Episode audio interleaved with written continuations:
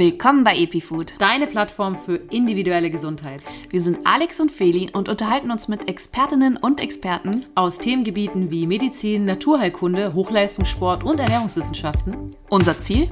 Dein Leben ein Stückchen gesünder zu machen. Und jetzt viel Spaß bei deinem Hörgenuss.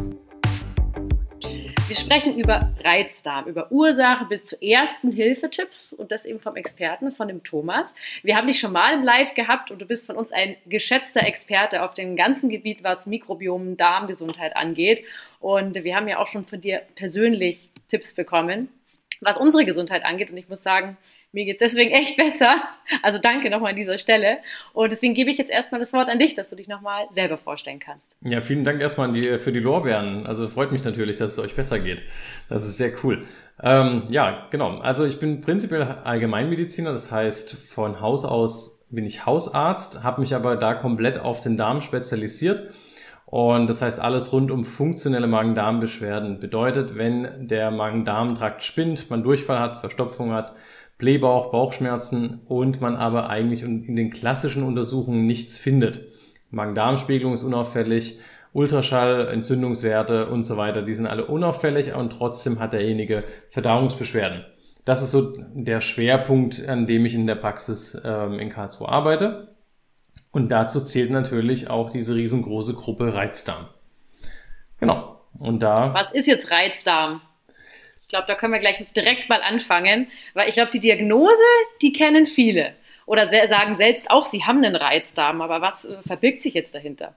Also der Reizdarm ist im Prinzip eine Ausschlussdiagnose, bedeutet äh, genau für den Fall, wir haben jemanden mit zum Teil massiven Beschwerden. Das ist eigentlich die Voraussetzung dafür, dass wir die Diagnose stellen dürfen. Eine schwerwiegende Einschränkung der Lebensqualität und wir finden aber in allen gängigen Untersuchungen keine Erkrankung, die dieses Beschwerdebild erklärt. Ähm, und da haben wir meistens schon die Krux.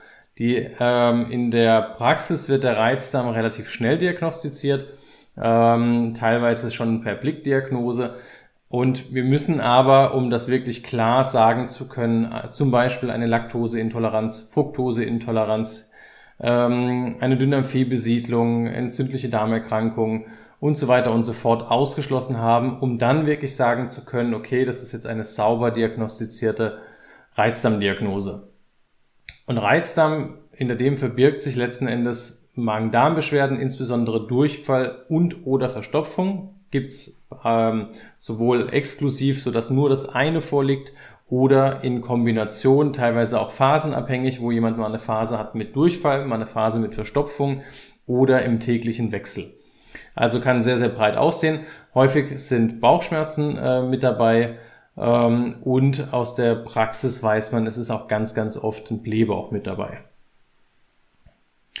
Ja, also da kann ich, wie gesagt, echt nur, da kann ich einwilligen. Verstopfung und Durchfall hintereinander, das äh, muss ich sagen, das hatte ich auch. Da denkt man echt, ähm, ja, das, das geht, also geht doch gar nicht, aber ja, jeder Betroffene, der ähm, kennt es wohl. Und es gibt ja auch eigentlich lifestyleige Ursachen. Ne? Also ich meine, wir kommen jetzt natürlich zu schwerwiegenden Ursachen gleich, aber es gibt ja auch solche Sachen wie zum Beispiel Dr. Sandra Weber, die klärt da ganz gut auf, finde ich.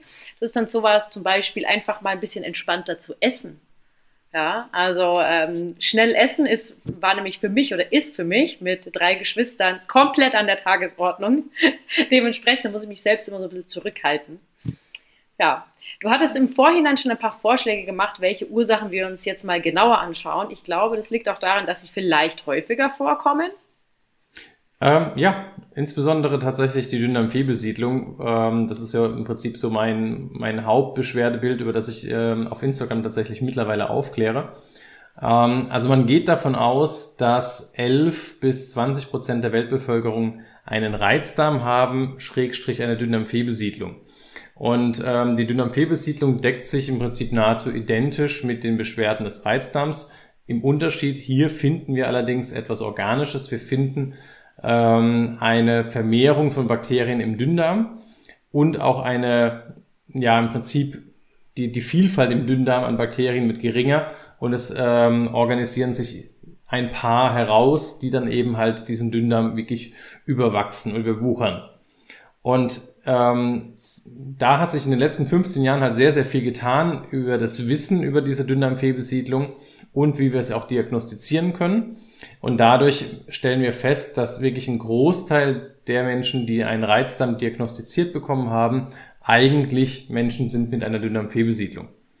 Und das geht in den plagativsten ähm, Patienten ist es so, man gibt den Antibiotikum gegen diese Bakterien im Dünndarm und der Durchfall hört nach drei Tagen auf. Ja, das ist dann so der Best Case äh, Wunderheiler. Das ist natürlich so die, die Fälle, wo man sich richtig freut für den Patienten. Teilweise zehn Jahre Durchfall gehabt und irgendwie nach drei Tagen Antibiose hört das Ganze schon auf. Ähm, ist leider in den meisten Fällen nicht ganz so einfach und nicht ganz so schnell vor allem, aber ähm, so kann man sich das prinzipiell vorstellen. Und genau die anderen und, Sachen. Ähm, wir sprechen. Ja. Nee, sag gerne. Ja, wir sprechen ja hier von äh, Sibo und wir haben ja auch schon im Reizdarm-Podcast, äh, mit ihr hast du auch schon gesprochen, glaube ich, haben wir auch schon drüber gesprochen. Sie hatte das nämlich und auch, hat auch ein Antibiotikum bekommen und bei ihr wurde es dann auch so nach und nach besser. Ähm, mich würde jetzt interessieren, denn sowas kommt häufiger, diese Frage, wo mache ich denn diesen Test? Wie komme ich denn auch an diesen Test ran? Weil es ist ja auch oft, dass der Hausarzt dann sagt, naja, dann haben Sie halt Reizdarm, stressen Sie sich mal nicht so. Ähm, aber wie sind die meine nächsten Schritte? Wie kann ich, ähm, mache ich das über einen Artentest? Ich glaube, da gibt es ja verschiedene Möglichkeiten. Genau, also der klassische Artentest, der in Deutschland verwendet wird, nimmt als Zucker Glucose. Und das ist etwas, was man auch bei einem niedergelassenen Gastroenterologen in der Regel angeboten bekommt. Ähm, das, was ich in der Praxis hauptsächlich mache, ist Lactulose. Das ist ein Zucker, den wir überhaupt nicht verstoffwechseln können. Das heißt, der würde ohne Bakterien durch unseren Darm mehr oder weniger unverändert durchwandern, bis er ausgeschieden wird oder eben auf Bakterien trifft. Und der Unterschied äh, oder das, was ich empfehlen würde, ist, dass wir in den Atemgasen Wasserstoff und Methan messen. In der Regel wird in Deutschland nur Wasserstoff gemessen. Und insbesondere bei den Verstopfungspatienten, die sind meistens Methan dominant. Insofern ähm, würde uns da eine wichtige Information verloren gehen. Und mittlerweile kann man sich eigentlich diese ganzen Tests tatsächlich im Internet ähm, bestellen, zu sich nach Hause liefern lassen, kriegt man so eine Anleitung mit dazu und kann die dann daheim durchführen. Ähm, schickt die dann per Post ins Labor, kriegt dann eine Auswertung. Und da fängt aber meistens dann so ein bisschen die Schwierigkeiten an. Ähm, die Labore müssen sich natürlich an bestimmte Richtlinien halten, dürfen keine Diagnosen stellen. Ähm, und da braucht es dann eigentlich jemanden, der sich mit dem Thema auskennt, weil die Auswertung der Tests ist schwieriger, als man das so vielleicht auf den ersten Blick denken würde. Weil äh, ja. die Frage ist immer, wenn angenommen, wir nehmen einen Laktulose-Test, wir trinken die Laktulose, die wandert durch unseren Darm durch und wir sehen bei Minute 100 einen Anstieg der Atemgase. Dann ist immer die Frage, sind wir jetzt schon im Dickdarm? Im Dickdarm sind immer viele Bakterien, das heißt, wir sehen dort immer einen Anstieg der Atemgase. Oder sind wir noch im Dünndarm, haben eine Dünndarmfehlbesiedlung, die einfach nur sehr tief sitzt, das heißt kurz vor dem Übergang Dünndarm-Dickdarm. Und wenn wir da jetzt sozusagen behaupten würden, okay, derjenige hat eine Dünndarmfehlbesiedlung dabei, hat er einfach vielleicht nur einen Ticken schneller eine Darm, Magen-Darm-Passage und ist eben halt bei Minute 100 schon im Dickdarm angelangt, dann würden wir im Prinzip falsch eine Dünndarmfehlbesiedlung diagnostizieren und auch behandeln. Und da gibt es jetzt noch viele Beispiele. Ich glaube, das würde wahrscheinlich zu tief führen, aber das ist halt tatsächlich der Punkt, wo man sich Unterstützung holen sollte, um das eben zu verstehen, was der Test aussagt. Aber prinzipiell kann man die Tests alle übers Internet bestellen. Die dritte Variante, ähm, die ist noch relativ neu, dass die auch zielführend ist, ist tatsächlich mit Fructose, also dem Fruchtzucker. Ähm, auch da ist es so, wir haben natürlich viele Frucht, äh, Fructose-Intolerante. Und da muss man dann natürlich jetzt differenzieren, wann ist jemand Fructose-intolerant, weil er eben halt die Genetik zum Beispiel dafür hat, oder wann imitieren die Bakterien im Dünndarm eine Fructose-Intoleranz. Ähm, seitdem ich das tatsächlich vermehrt untersuche, bei den Fällen, die auf die Laktulose nicht angeschlagen haben, aber typische SIBO-Symptome haben, ähm, ist es relativ häufig tatsächlich schon gewesen, dass ich diejenigen von einer langfristigen Fructoseintoleranz befreien konnte, weil es nie eine Fructoseintoleranz war, sondern immer nur eine Dünndarmfehlbesiedlung. Und diese hm. Bakterien im Dünndarm mögen einfach dann den Fruchtzucker halt gerne fermentieren den, dabei entsteht Gas, dadurch können eben auch Durchfälle entstehen, eben all das, was wir eben auch bei einer Fructoseintoleranz sehen können. Das ist ja interessant. Ja, und da muss man auf so viel verzichten. Also ist dann doch immer interessanter, ein bisschen tiefer zu gehen. Ne? Auf jeden Fall. Was würdest du jetzt so von Ernährungs- und Lifestyle ähm, sagen? Also was gibst du einem Patienten mit SIBO? Der hat jetzt diese SIBO, diese Dünndarm-Fehlbesiedelung. Was gibst du ihm mit? Was soll er in seinem Leben oder in seiner Ernährung vielleicht verändern? Also jetzt rein bei der Dünndarm-Fehlbesiedlung, was wichtig ist, ist ein sogenanntes Meal Spacing, dass du im Prinzip ähm, ideal vier bis sechs Stunden zwischen deinen Mahlzeiten Abstand lässt. Ähm, hat den Grund, dass nach 90 Minuten im Darm eine Reinigungswelle einsetzt.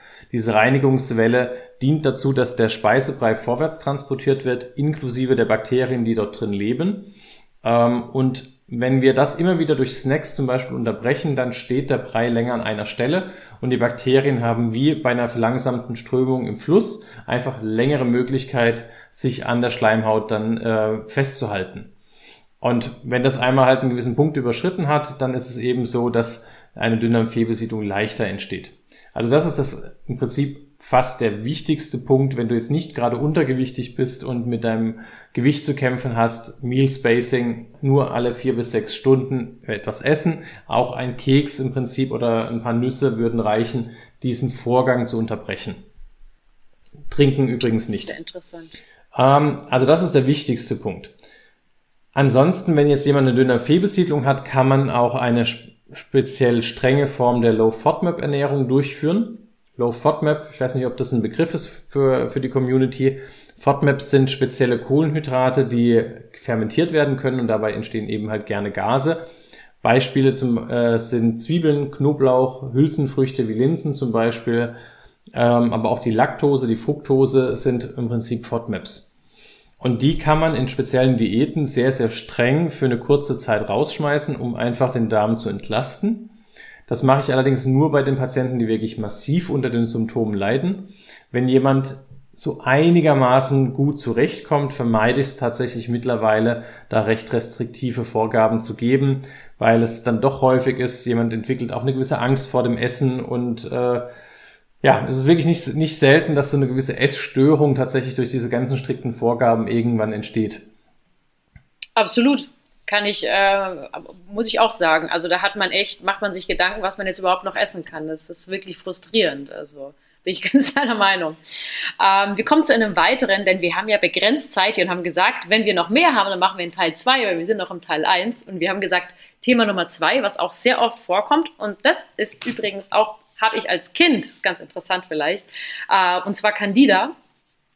Ähm, Candida ist ein Pilz und ähm, der ist, ähm, ich bin immer noch der Überzeugung, dass man den nicht ganz loswerden kann. Ähm, aber wenn der wuchert, wird es halt echt happig und äh, da habe ich schon öfters drunter gelitten, muss ich sagen. Ähm, ja, was, welche Symptome hat man denn bei Candida? Wie findet man heraus, dass man Candida hat? Und äh, was würdest du sagen? Wird man den wieder los? Kann man den wieder loswerden? Sollte man den loswerden? Also Candida muss man unterscheiden. Es gibt die Candida species, das ist sozusagen die Übergruppe und es gibt Candida albicans. Candida albicans ist der, der meistens dann tatsächlich Probleme macht. Alle Formen kommen immer in unserem Darm vor. Das heißt, es ist überhaupt nicht unüblich, dass die dort leben. Problem ist dann wirklich die Menge. Und wenn ähm, der Candida-Pilz im Prinzip die Chance hatte, sich zu vermehren, dann stellt er eben sehr, sehr viele Giftstoffe her, zum Teil auch sehr viel Alkohole, ähm, was dann dazu führen kann, dass A, die Schleimhaut angegriffen wird. Es entstehen zum Teil irre Blähungen. Das ist einer meiner Hauptdifferentialdiagnosen beim Blähbauch. Ähm, und viele leiden unter Müdigkeit oder auch Konzentrationsschwäche, sogenannten Brain Fog, also so Gehirnnebel, weil einfach diese ganzen Giftstoffe den Körper so beschäftigen, dass einfach ja, die Konzentration drunter leidet. Also das wären so die klassischen. Jetzt Durchfall oder Verstopfung, da wäre wär jetzt nicht meine erste, mein erster Gedanke tatsächlich ein Candida, sondern wirklich Blähbauch, ähm, Müdigkeit und eben dieses ähm, ja, schwere Gefühl im Kopf, würde ich es mal nennen. Wie diagnostiziert man es? Man kann eine Stuhlprobe machen, kann dann gucken, ob wir den Candida nachweisen können. Nachteil ist, der Pilz wächst in Inseln. Das bedeutet, dass er nicht gleichmäßig verteilt ist durch unseren Stuhlgang, sondern eben nur so punktuell. Und daher kann es auch sein, dass wenn das Löffelchen, mit dem ich die Probe gewinne, an so einer Insel vorbeigeht, kann der Test negativ ähm, rauskommen, obwohl wir Pilze haben. Wenn er positiv kommt, ist er auf jeden Fall da. Ja, das, so rum geht's nicht, aber wenn er negativ ist, wissen wir nicht 100%, ob er auch wirklich negativ ist. Und was ich mache, ist, ich messe ähm, ein spezielles Abbauprodukt im Urin. Das heißt, wenn wir vermehrt Candida albicans im Körper haben, dann ähm, zirkuliert mehr von diesem Abbauprodukt, das ist D-Arabinitol, und wird dementsprechend auch vermehrt über den Urin ausgeschieden.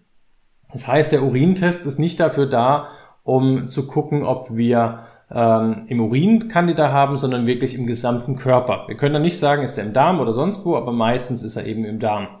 Und dann kann man ihn auch gezielt angehen. Dann ist die, hattest du noch gefragt, soll man ihn angehen?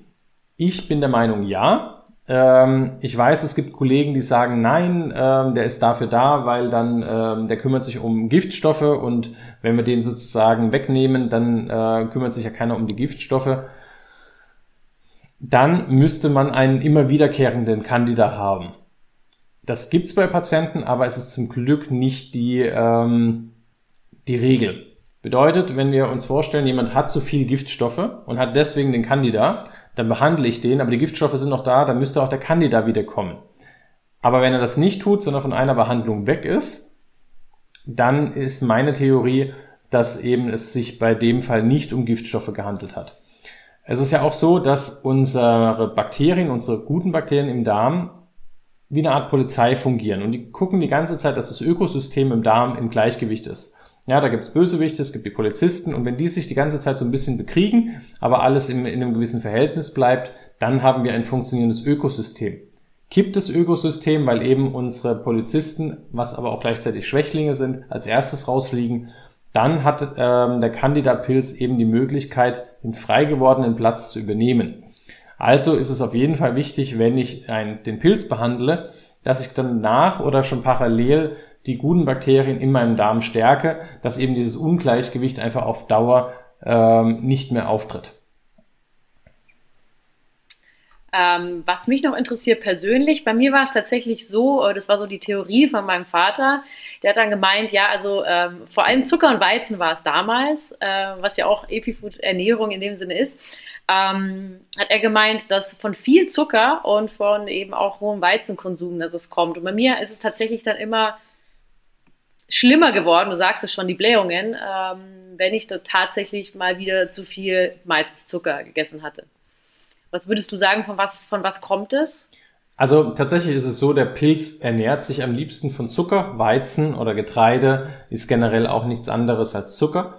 Ähm, dementsprechend insbesondere halt die Weißmehle fütterst du damit ähm, den Pilz im Darm. Es ist ja so, du bist, was du isst und das gilt auch für unser Mikrobiom. Wenn du Veganer bist, siehst du das im Mikrobiom. Wenn du äh, dich karnivor ernährst, siehst du das ab einem gewissen Punkt auch im Mikrobiom. Weil du fütterst einen Teil der Bakterien besser und der andere verarmt. Und dementsprechend gibt es dann auch unterschiedliche Typen im Darm, äh, wo ja, Bakteriengruppen dominieren und eben halt welche weniger da sind. Und wenn ich jetzt natürlich über einen langen Zeitraum permanent Zucker zu mir konsumiere, ähm, dann fütter ich natürlich auch dauerhaft eher diese Bakterien, die Zucker mögen. Und dazu gehören aber auch Pilze und insbesondere der Candida albicans. Also insofern hatte da dein Vater auf jeden Fall recht, ähm, dass er dir da wahrscheinlich den Zucker und den Weizen ähm, abgeraten hat. Ähm, ja, ich, hab, ich war noch ein bisschen jünger, ich habe da noch nicht so drauf gehört. Aber gut, äh, man lernt ja mit im Alter und äh, dementsprechend weiß ich immer, okay, jetzt müssen wir ein bisschen aufpassen. Ähm, jetzt haben schon, jetzt sind schon die Kommentare eingerieselt und da kommen wir eh zu dem Thema Lifestyle und Ernährung. Was würdest du dem Patienten jetzt vorschlagen, der jetzt eben mit diesem Candida albicans bei dir in der Praxis einläuft? Also das heißt, wir haben einen Patienten, der hat einen reinen Candida albicans. Ich würde dem zu einer ähm, zuckerarmen Ernährung äh, raten. Ich würde viel Gemüse empfehlen, ähm, einfach weil es das Mikrobiom unterstützt. Da gibt's so diese Faustregel, die ich auch vor kurzem gepostet habe, 30 bis 40 unterschiedliche Pflanzen ähm, in der Woche essen. Am liebsten bunt, weil diese bunten Farbstoffe sind auch nochmal präbiotisch, das heißt, sie füttern besondere Bakteriengruppen. Ähm, ja, und wirklich, das hat der Hauptpunkt in der Ernährung wäre tatsächlich Zucker und Weißmehle zu reduzieren in der Ernährung. Was gibt's noch? An sich, unser Darm liebt natürlich Regelmäßigkeiten, er liebt Meal Spacing, ähm, er liebt Bewegung, einen ausreichenden Schlaf. Ähm, das alles führt dazu, dass wir längerfristig weniger Probleme mit dem Darm haben sollten, wenn wir uns an diese Grundregeln letzten Endes halten. Das hört sich alles super banal an, ist es letzten Endes auch, aber wenn man dann guckt, wie viele das wirklich umsetzen, wie viele Menschen bewegen sich regelmäßig in der Woche, machen Sport? Wie viele Menschen gucken, dass sie regelmäßig ausreichend Schlaf kriegen? Wie viele Menschen essen ausreichend unterschiedliche pflanzliche Lebensmittel? Ist banal, macht aber fast keiner. Ja, und dementsprechend ist es halt einfach so wichtig, da immer wieder drauf rumzureiten. Ähm, weil du Zucker gesagt hattest und die Frage jetzt schon kam, äh, was äh, ist in dem Sinne mit Zucker gemeint? Fructose, Glucose, äh, ich gehe mal davon aus, es ist logischerweise Fructose gemeint, ähm, weil Glucose wäre ja auch alles andere. Das brauchen wir, sonst würden wir umfallen. Genau, also letzten Endes ist alles an Zucker damit gemeint. Egal welchen Namen es trägt, äh, ob es Kokosblüte oder sonst irgendwas trägt. Zucker ist letzten Endes Zucker. Ähm, da unterscheidet, da unterscheidet der Candida-Pilz nicht, ob der äh, Zucker jetzt aus einem Haushaltszucker kommt, der komplett raffiniert ist, ob das aus einer Dattel kommt oder aus einer übersüßen Mango. Ähm, insofern letzten Endes, wenn es einfach ein zu viel ist an Zucker. Was ist zu viel? Das ist schwierig zu sagen. Ähm, ich für mich mache es so, dass ich meinen Zuckerkonsum sehr stark einschränke. Das heißt, es gibt für mich als Nachtisch nach dem Mittagessen, Abendessen in der Regel hochprozentige Schokolade. Ähm, das heißt ab 70 Prozent aufwärts, wo einfach wenig Zucker drin ist. Ähm, ich esse schon Obst. Beim Obst achte ich aber darauf, dass ich tendenziell mehr Beeren letzten Endes esse und nicht die ganze Zeit Mango, Trauben, Ananas, Äpfel und das schon gar nicht als Smoothie im Prinzip mixe, weil wir dann darüber tatsächlich meistens viel mehr Obst zu uns nehmen, als wir ähm, natürlicherweise essen würden. Ich musste jetzt gerade so lachen, weil du hochprozentige Schokolade gesagt hast. Das war mir klar. Ich habe es in dem Moment, deswegen musste ich auch nochmal das mit dem Kakao den Hinweis geben. ja, du, anders halte ich das Leben nicht aus, weißt du? Ohne hochprozentige Schokolade. So ist es. Manchmal einfach hochprozentige Schokolade. Ihr wisst Bescheid. Äh, ja, ist auf jeden Fall sehr interessant. Bei mir, muss ich sagen, ist es tatsächlich auch der Fall, dass ich, wenn äh, ich dann wieder mit diesen Blähungen zu kämpfen habe, äh, auch schlimm, wenn ich dann auch durch die Nacht habe, ich esse dann gar keinen Zucker. Und damit meine ich, ich esse nicht mal Früchte. Also ich bin dann ganz radikal und das über drei bis fünf Tage ungefähr. Und dann kann ich wieder mit Früchten und tatsächlich auch sowas wie Schokolade, was bei mir tatsächlich leider ein bisschen Verstopfung verursacht. Deswegen muss ich da ein bisschen vorsichtiger sein. Aber du hattest ähm, gerade ja, Verbindungsprobleme, du warst gerade weg. Oh, das habe ich gar nicht gemerkt. Ähm, auf jeden Fall, bei mir ist es tatsächlich der Fall, dass ich ähm, Verstopfung kriege von zu viel Schokolade, vor allem mit zu dunkler. Das heißt, bei mir ist Schokolade eh immer ein kleines bisschen raus. Ich kann immer nur ein bisschen was essen. Und ähm, wenn ich immer wieder so einen Schub habe an Zucker, so Blähungen, dann drei bis fünf Tage nichts gar nichts. Und das heißt auch nicht mal Früchte bei mir. Das ist ganz radikal. Ich frühstücke dann tatsächlich auch salzig. Mhm. Also falls sich manche Leute dann denken, so Porridge geht dann auch nicht. Das mache ich dann einfach ja. nicht. Also, also und das hilft mir tatsächlich. Ich frühstück dann Suppe. Okay, das ist richtig schön aus der TCM warm gekocht. Das ist natürlich perfekt für den Darm. Ja, das ist auch tatsächlich, da sind wir auch noch bei einem Tipp für den Darm. Äh, morgens mit warmem Wasser in den Tag starten und viel gekochtes Essen. Damit nehmen wir einfach unserem Darm schon mal Verdauungsarbeit ab. Und die meisten westlichen Verdauungssysteme sind überlastet. Aufgrund von dem, was wir essen und aufgrund des Stresses, den wir haben. Das stimmt. Wir kommen zu unserem äh, dritten großen Thema in diesem Sinne. Das ist das hormonelle Ungleichgewicht. Äh, da haben auch tatsächlich mehrere danach gefragt, ob das eine Verbindung haben kann. Und äh, damit nehme ich es ja schon vorweg. Es kann eine Verbindung haben. Ähm, aber ich bin auch sehr interessiert auf diese Herleitung jetzt. Also mit dem hormonellen, ähm, da gehen wir jetzt am besten auf Östrogen und Progesteron ein, also die beiden weiblichen Hormone nenne ich sie mal, die bei vielen Frauen im Ungleichgewicht sind. Und wenn wir zum Beispiel eine Östrogendominanz haben, das heißt ähm, zum Beispiel unser Östrogenwert ist übernormal oder jetzt war ich ganz kurz weg wahrscheinlich, gell? Ja, aber nur äh, eine halbe Sekunde. Sehr gut. Äh, mein WLAN ist gerade ausgestiegen. Also, ähm, wenn wir zu viel Östrogen haben oder zu wenig Progesteron, das zweite wäre dann eine ähm, ja, indirekte Östrogendominanz, dann überwiegt eben ähm, das Östrogen von der Wirkung, was dann dazu führen kann, dass wir einen Blähbauch bekommen. Ja, das merken viele äh, Frauen während ihr, der Verlauf ihres Zykluses, dass der Bauch mal mehr oder mal weniger gebläht ist. Ähm, viele merken tatsächlich nach dem, jetzt muss ich gerade überlegen, Eisprung, da steigt das Progesteron an. Progesteron lähmt eher den Darm, auch eine Zunahme der Blähungen und eher der Verstopfung. Deswegen, Schwangere haben ja einen besonders hohen Progesteronwert, die leiden auch insbesondere häufig an Verstopfung. Ähm, insofern, das hat einen totalen Einfluss. Und wenn das schön im, Ausklang, äh, im Einklang ist, dann ähm, funktioniert die Verdauung gut, wir haben keine Brustspannen, keine prämenstruellen Schmerzen und solche Sachen. Also darauf kann man im Prinzip achten, ob man Wasser einlagert. Ähm, ja, das sind, glaube ich, so die Hauptsymptome, die mir jetzt gerade einfallen. Oder halt, ob der Zyklus regelmäßig ist und nicht zu lang, nicht zu kurz. Das wären so Punkte, auf die man achten kann, um schon mal einen Hinweis zu bekommen, sind meine Hormone eventuell im Einklang oder nicht. Und wenn sie das nicht sind, was sie gar nicht, so, also was sie relativ häufig tatsächlich bei Frauen nicht sind, dann ähm, neigt man eben zu einem Blähbauch oder auch zu Verstopfung. Durchfall eher weniger. Ähm, das, da würde ich tatsächlich dann eher nach einer anderen Ursache suchen. Also tatsächlich ist, wenn die Periode beginnt, hat man ab und zu oder währenddessen ab und zu Durchfall. Aber ich glaube, das hat was auch mit dieser, ähm, mit der Tätigkeit zu tun, wie die Gebärmutter sozusagen. Das, also ich habe das mal gelesen und mhm. ich kann das auch bestätigen. Man hat während seiner Periode definitiv ähm, etwas anderen Stuhlgang, um okay. freundlich auszudrücken. Okay. Ja, die Ladies wissen, was ich meine. äh, es ist auf jeden Fall anders. Ma manche nicht. Mhm. Also es ist tatsächlich sehr unterschiedlich, aber ich glaube, so hormonelles Ungleichgewicht, äh, das hat ungefähr jede Frau mal in ihrem Leben. Allein wenn du an die Menopause denkst, ich meine, da kommen wir einfach nicht drum rum. Ja. Ist, äh Was ganz spannend ist, unser Progesteron ist im Prinzip der Vorläufer von Cortisol, unserem Stresshormon. Das heißt, wenn wir viel Stress haben, brauchen wir viel Cortisol und der Körper bedient sich am Progesteron. Und dadurch kann man über Stress im Prinzip einen Progesteronmangel und damit eine indirekte Östrogendominanz erzeugen. Ja, und Stress ist halt einfach ein, ein, ein durchaus relevantes Thema noch, äh, bei uns. Das glaube ich. Ja, ich glaube, wenn ich äh, jedes Mal ähm einen Cent verdienen würde, wenn ich das, wenn ich das Wort Stress höre oder sage, hier in dem Zusammenhang von Gesundheit, dann wäre ich jetzt schon verdammt reich. ich hoffe, wir würden trotzdem hier das live zusammen aufnehmen. Ja, absolut. Also wir sind ja auch dran, auch immer Stress zu definieren, weil kurzfristiger Stress ist ja gut. Es geht ja nur darum, auch mal Möglichkeiten zu finden, wie man sich äh, entspannt und nicht unbedingt sagen, das stresst mich und jetzt muss ich, äh, das muss ich jetzt halt irgendwie schneller rumbringen. Es, ist, es geht ja mehr so ein bisschen um die Art, damit umzugehen.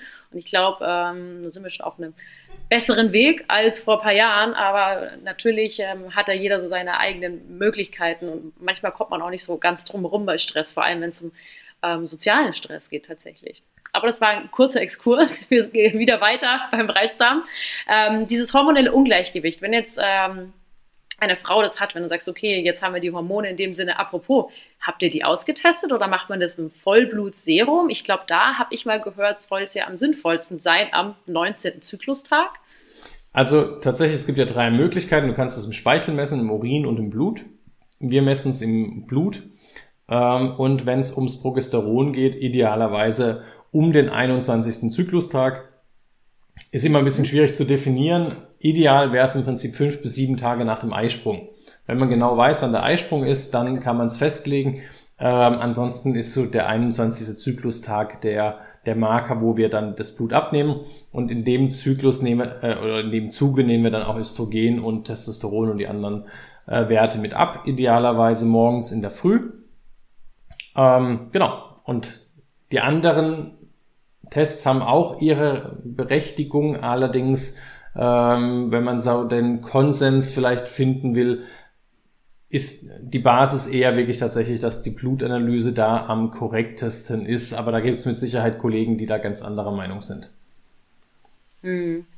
Ist es dann so, dass du sagst, du schickst die weiter zum Endokrinologen oder ähm, welche Lifestyle-Ernährungstipps hast du ähm, für die? Also nee, ich schicke die meistens nicht zum Endokrinologen aus. Ich habe den Eindruck, da ist wirklich was total schief. Ähm, also wenn ich jetzt zum Beispiel sehen würde, dass von der Hypophyse, also von unserem Gehirn, eine Fehlsteuerung kommt. Das wäre für mich auf jeden Fall ein Grund, denjenigen zum Spezialisten zu schicken. Ähm, ich versuche tatsächlich, wenn es jetzt eine echte Östrogendominanz ist, das heißt, jemand hat zu viel Östrogen im Blut, ähm, zu eruieren, warum hat er das? Ähm, es kann sein, dass er im Prinzip zu viel Testosteron bildet, weil er mm, ein polizistisches Ovar-Syndrom hat. Ähm, oder es kann sein, dass er ähm, zu viel Östrogene aus Plastik, aus Kosmetik über die Nahrung aufnimmt. Dann versuchen wir das zu reduzieren. Es kann sein, dass seine Leber, ihre Leber überlastet ist. Die ist zum Beispiel dafür verantwortlich, auch das Östrogen aus der Pille im Prinzip abzubauen.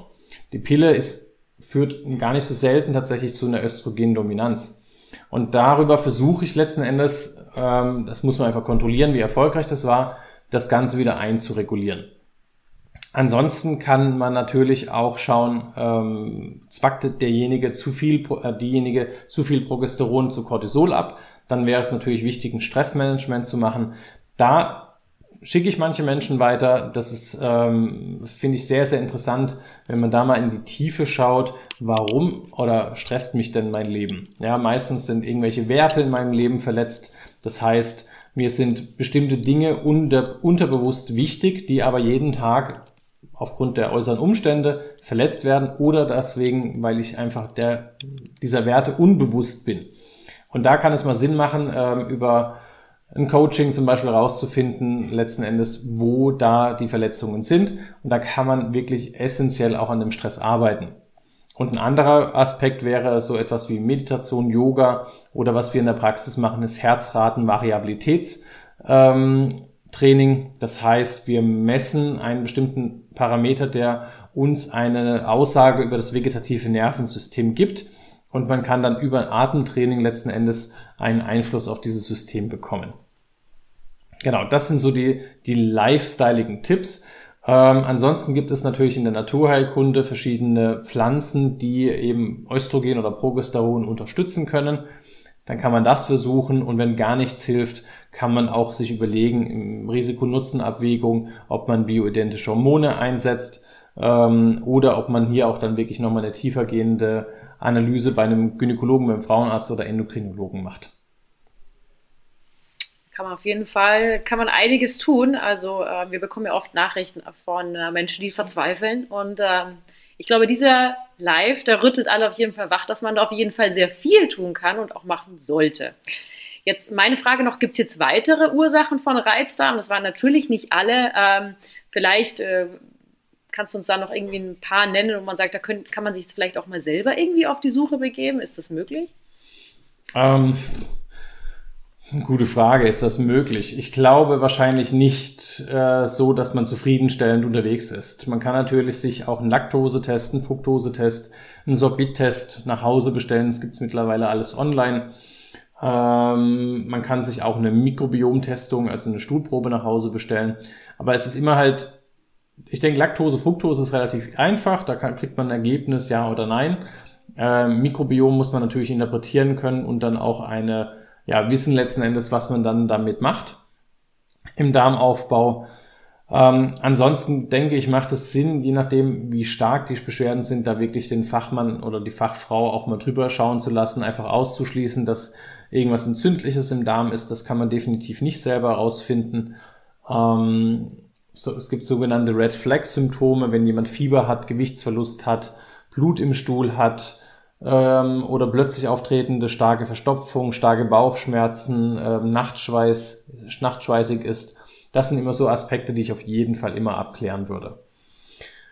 Es gibt noch unendlich viele andere ähm, Erkrankungen, die letzten Endes ähm, Reizdarm-ähnliche Symptome machen können. Ähm, Histaminintoleranz ist noch ein äh, Aspekt.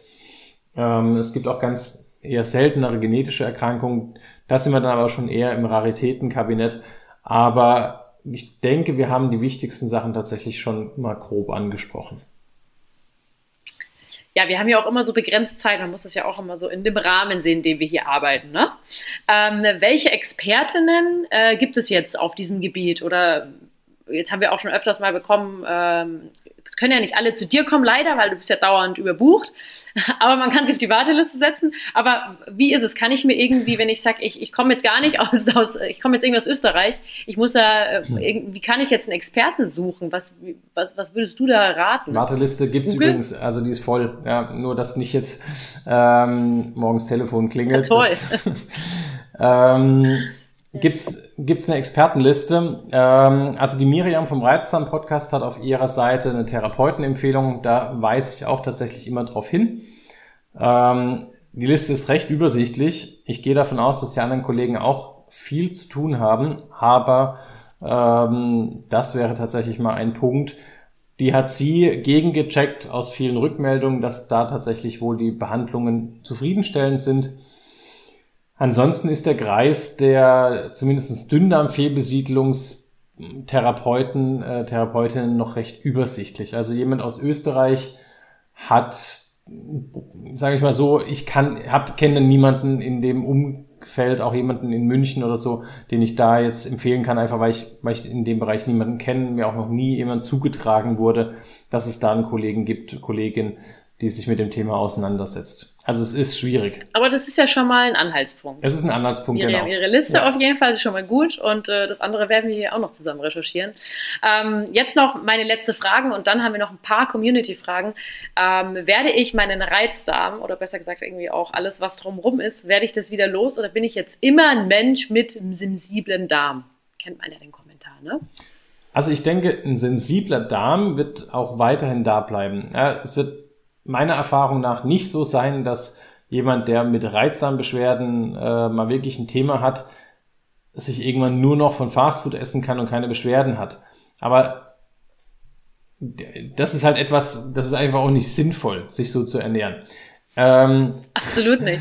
Und das, was ich schon häufig erlebe, ist, dass viele, viele Menschen ähm, eine deutliche Verbesserung ihrer Beschwerden bis hin zu Beschwerdefreiheit bekommen. Es ist allerdings nicht so, dass ähm, die dann eben halt sich ernähren können, wie sie wollen, sondern die essen dann meistens etwas bewusster. Das heißt, die kochen mehr, die gucken darauf, dass nicht zu viel Konservierungsstoffe drin sind. Mein Ideal ist, dass man, wenn man im Prinzip optimal therapiert ist, sich fünf Tage die Woche, sage ich mal, gut ernährt. Aber wenn man auch mal sch sich schlecht ernährt oder wo eingeladen ist oder essen gehen möchte, dann alles essen kann, was er will und ähm, trotzdem von dem kurzen Moment keine Beschwerden hat. Und das ist tatsächlich für viele möglich. Ähm, es ist halt, ich denke, das macht der, macht unser Live, glaube ich, ganz gut sichtbar. Zum Teil sehr komplex, was alles da hineinspielt. Dementsprechend ist es nicht immer so super erfolgreich, ähm, dass man den Zustand erreicht, aber für viele eben schon. Aber dass man halt komplett alles querbeet essen kann, äh, noch seine Cola trinkt und sonst was, da würden dann kommen auch dann häufig wieder Patienten, die sagen, ah, mir ging's gut, dann habe ich wieder irgendwie so angefangen, mich zu ernähren, jetzt geht's mir wieder etwas schlechter. Ähm, die wissen aber ja schon, was ihnen geholfen hat und können dann auch früher gegensteuern. Ich kann da nur sagen, seht es positiv. Ihr seid darauf angewiesen, ein gesundes Leben zu führen. Und das kann, hat auch sehr, sehr viele wunderschöne Facetten und auch weniger Krankheiten aufs Alter hingesehen. Also man kann es auch immer als Alarmsystem sehen. Also ich dann, wenn ich dann wieder viel Blähung habe, denke ich mir, aha, das war jetzt auch wieder, komm mal wieder runter, also wieder slow. Und dann äh, besinnt man sich ein bisschen wieder und äh, überdenkt dann nochmal, reflektiert auch nochmal. Und das ist tatsächlich ich denke doch, ähm, eine gesündere Entscheidung für das ganze Leben. Und jetzt kommen wir zu unseren Community-Fragen. Ähm, da sind ein paar sehr persönliche dabei, würde ich sagen. Ähm, ich habe auch noch ein paar, ich habe jetzt noch zwei aufgenommen, die hier während des Lives reingeprasselt äh, sind. Und ich fange an mit der ersten. Kann ein extremer Blähbauch auch mit dem Zyklus, Zyklus zusammenhängen? Und ich glaube, die Frage hast du mehr oder minder schon beantwortet. Aber was können wir der Dame jetzt sagen? Ja, also absolut. Wenn im Prinzip die Hormone im Ungleichgewicht sind, kann das genau für einen Blähbauch verantwortlich sein. Dann die zweite, so starke Koliken, dass Durchfall entsteht, aber Ärzte schließen alles aus. Das, wir wissen jetzt natürlich noch gar nicht alle, was alles ist. Wir wissen nicht, wo sie war, aber starke Koliken. Starke Koliken, ja, kann alles sein. Also letzten Endes ähm, mit alles ausgeschlossen gehe ich davon aus, die fällt eben in die Kategorie Reizdarm.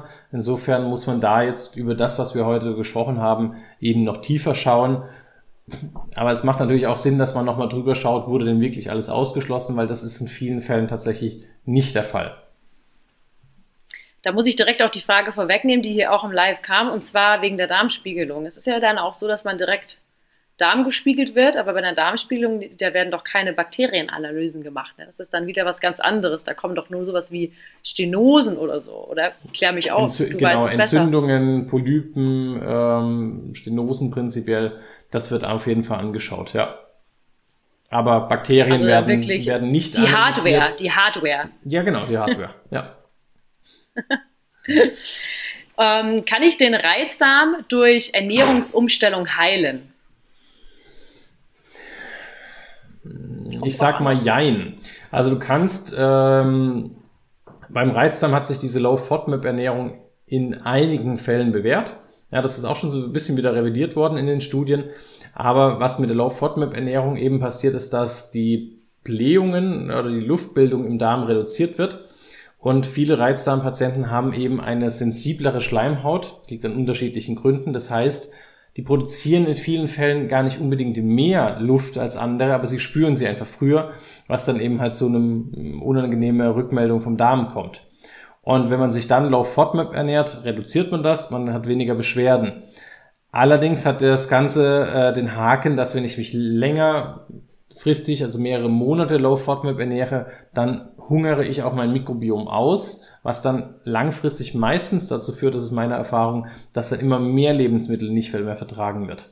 Weil unser Mikrobiom ist dafür unter anderem verantwortlich, dass wir Lebensmittel gut abbauen können. Also ähm, heile nicht, aber Symptomlinderung bei Reizdarm ist zum Teil möglich mit der Ernährung.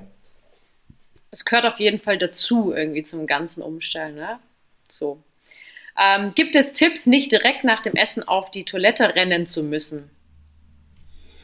Ursache finden. Also das kann natürlich alles letzten Endes sein. Es kann auch normal sein. Bei mir als Kind hat mich mein Opa immer gerügt, hey, warum stehst du immer beim Essen auf und gehst auf die Toilette?